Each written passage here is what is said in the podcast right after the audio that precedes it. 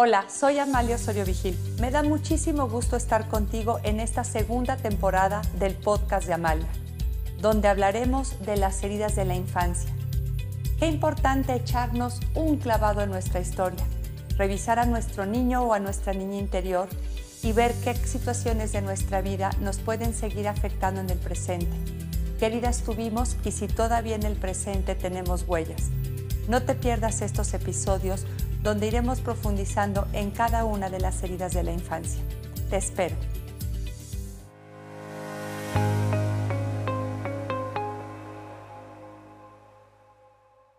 En este episodio exploraremos la herida de rechazo.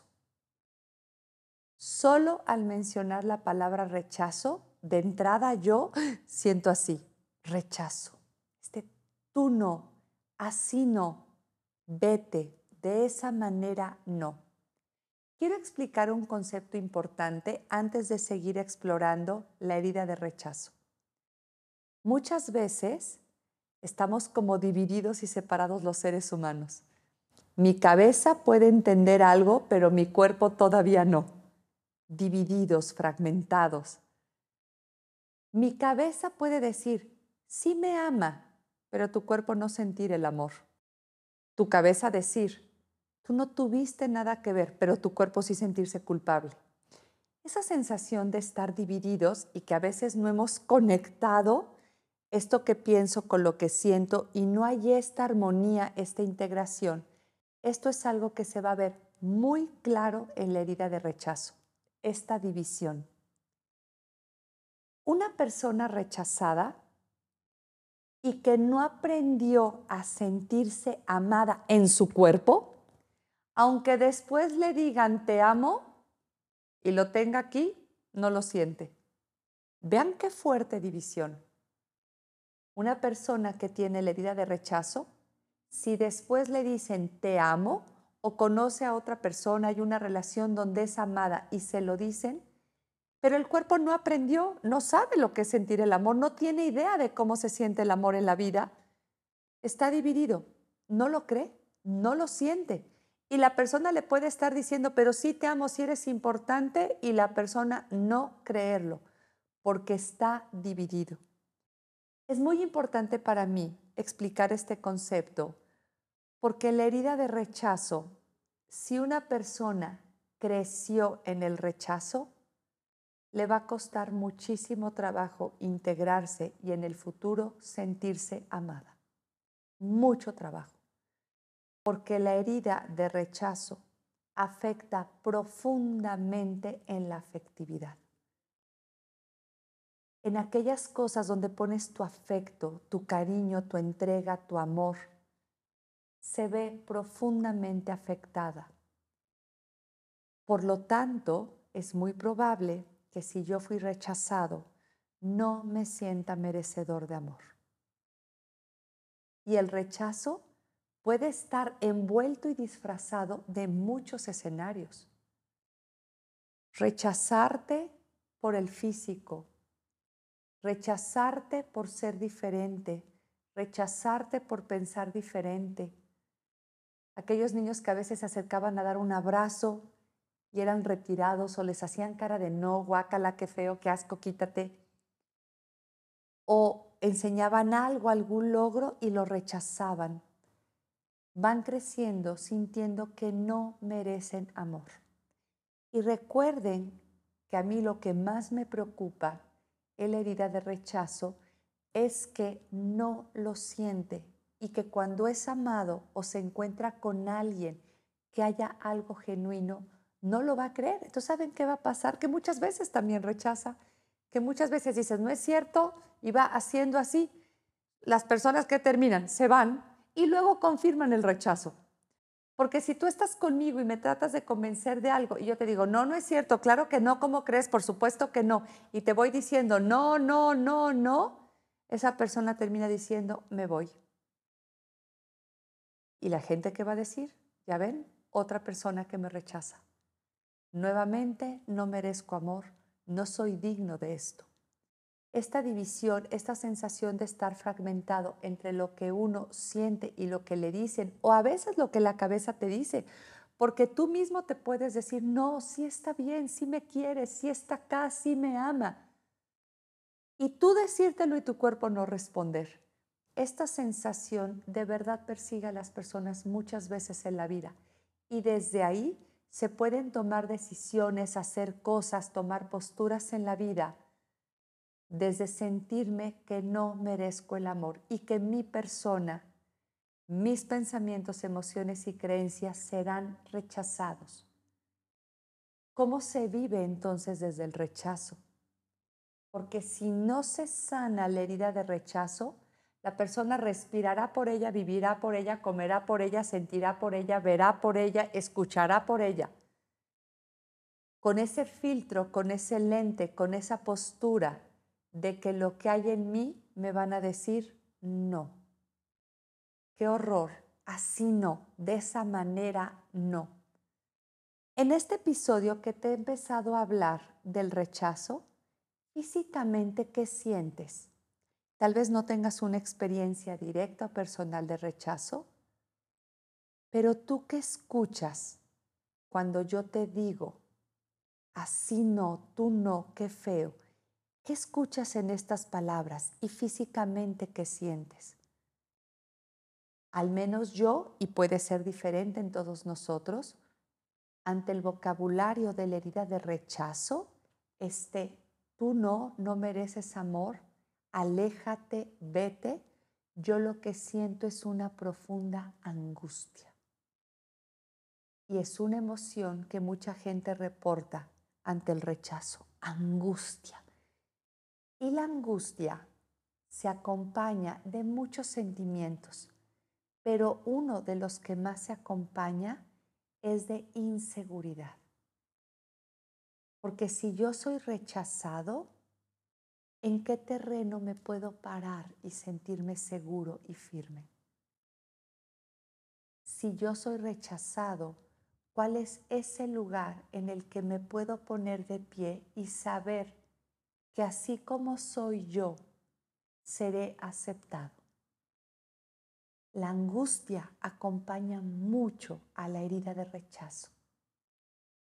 Angustia, aprietas, te haces así, comprimes, rechazo. Alguien que es rechazado, una de las posturas más comunes es esa, apretarse y hacerse pequeño. Apretarse y hacerse angosto, angustia, chiquito, porque ya no quiero que me rechacen más ya no quiero que me sigan mirando así. Esta inseguridad puede acompañarlo mucho tiempo en la vida y llegan incluso a pensar que hubiera sido mejor no haber nacido. Sienten y creen que no son nadie. Y esta sensación de no ser nadie, ¿qué postura te hace tener en la vida? alguien que no se siente nadie, ¿cómo va a mirar? ¿Cómo va a escuchar? ¿Cómo va a respirar? ¿Cómo va a comer? ¿Cómo va a vivir alguien que dice que hubiera sido mejor no haber nacido? Porque el rechazo te nulifica, te achica, te hace inseguro y vives así. ¿Cuál es la huella más común alrededor de la herida de rechazo. ¿Cuál es esa manera de estar en la vida, de comportarnos, de relacionarnos si no sanamos la herida de rechazo? La más común es la huida. Vámonos. Si me van a rechazar, ¿qué hago aquí? Si me van a rechazar, huyo. Y como siento que me van a rechazar siempre, la huida se vuelve la huella o el patrón más común alrededor de la herida de rechazo, la más común. Mejor me voy para que no me rechacen. Y se vuelve una máscara, una protección, porque si me quedo y me rechazan, me voy a volver a sentir inseguro, pequeño y anulado. Mejor me voy antes. Qué historias tan tristes alrededor del rechazo porque la gente se va a ir. No va a poder quedarse en ese lugar y permanecer. sobre todo si en algún momento recibe un comentario, pareciera que en automático le dicen, mejor vete y no te arriesgues. Y así se protegen, se ponen esta máscara y van de un lugar a otro, a veces tocando puertas falsas, a veces aislándose, a veces en una soledad muy grande, para evitar el rechazo. Es como si quisieran desaparecer, esfumarse, ya no existir, que nadie los vea, que no corra ningún riesgo de que algo suceda. Y si nadie me ve, nadie me oye, nadie se da cuenta, no me nota, no se percatan de que allí estoy, así no me rechazarán. Imagínense, huyo, quiero desaparecer, no quiero que me vean, quiero pasar desapercibido. Finalmente, lo que no tengo es lugar, porque no estoy. Hace un momento te comenté que una persona, cuando no ha tenido esta sensación de rechazo, tiene un lugar, está firme, tiene una postura en la vida y ahí está, claro y firme en la vida. Pero si yo tuve rechazo, ¿cuál es mi lugar? En cualquier lugar me voy a sentir vulnerable, que va a llegar algo y me van a tirar. No ocupo lugar, no quiero estar. Porque si estoy ahí y me dices algo, va a ser muy fácil que yo me caiga. Va a ser muy fácil que tropiece, que con cualquier comentario, como con un soplido, yo salga volando. También es importante mencionar que en algunas personas con la herida de rechazo, lo que quieren para no ser rechazadas es complacer.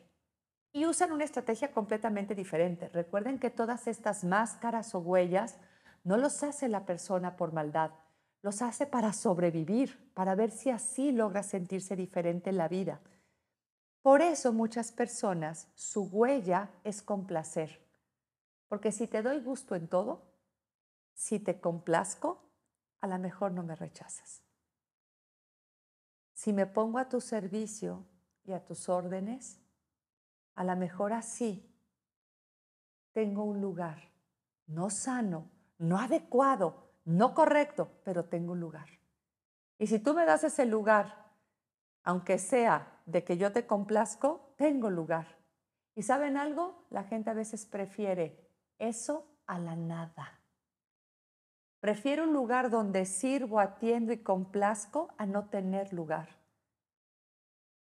Y aquí muchos seres humanos con esta herida toman esa postura de complacer y vivir para el otro, aún a costa de él mismo, aún a costa de su bienestar, de su propia manera de pensar y de sentir, porque esto parece que me da un lugar y se conecta con otra huella que algunas personas tienen también alrededor de la herida de rechazo, que es buscar la perfección en todo lo que hace.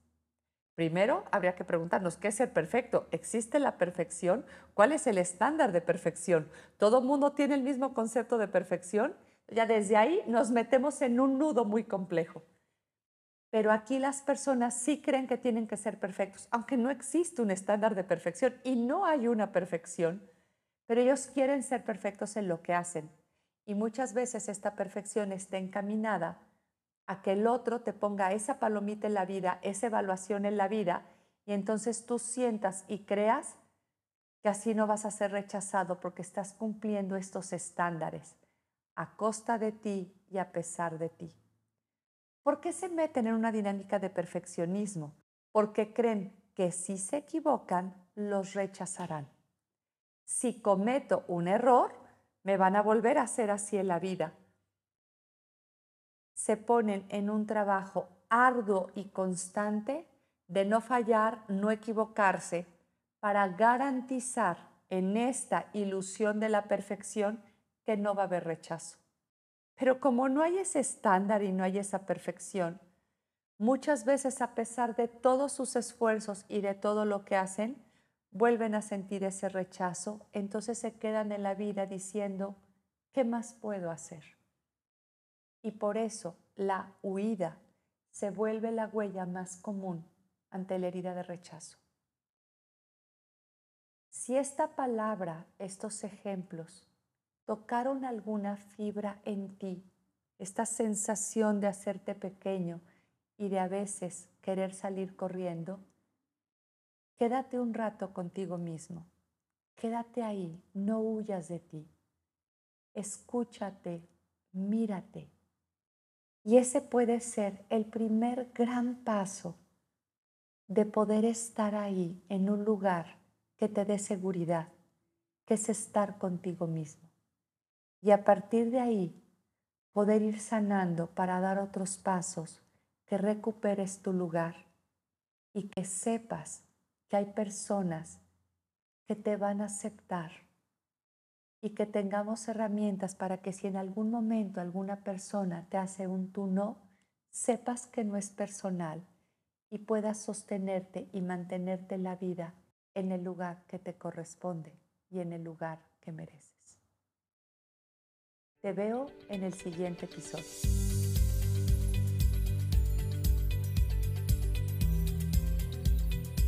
En esta segunda temporada del podcast de Amalia, exploraremos las heridas de la infancia.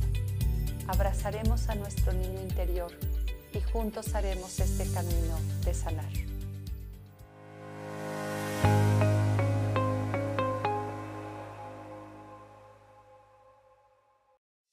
Esta es una producción de videopodcast.mx.